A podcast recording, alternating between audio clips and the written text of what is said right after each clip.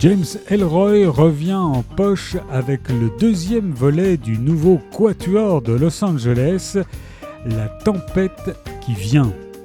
Los Angeles est encore sous le choc de l'attaque de Pearl Harbor. Les Américains d'origine japonaise sont massivement arrêtés, tandis que des pluies torrentielles s'abattent sur la ville. Un glissement de terrain provoque la découverte d'un cadavre dans Griffith Park. C'est le début du chaos.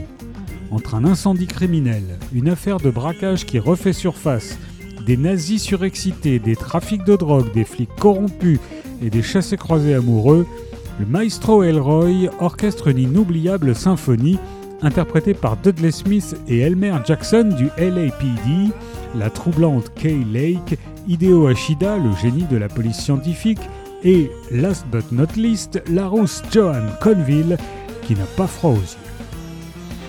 La tempête qui vient de James Elroy est paru chez Rivage.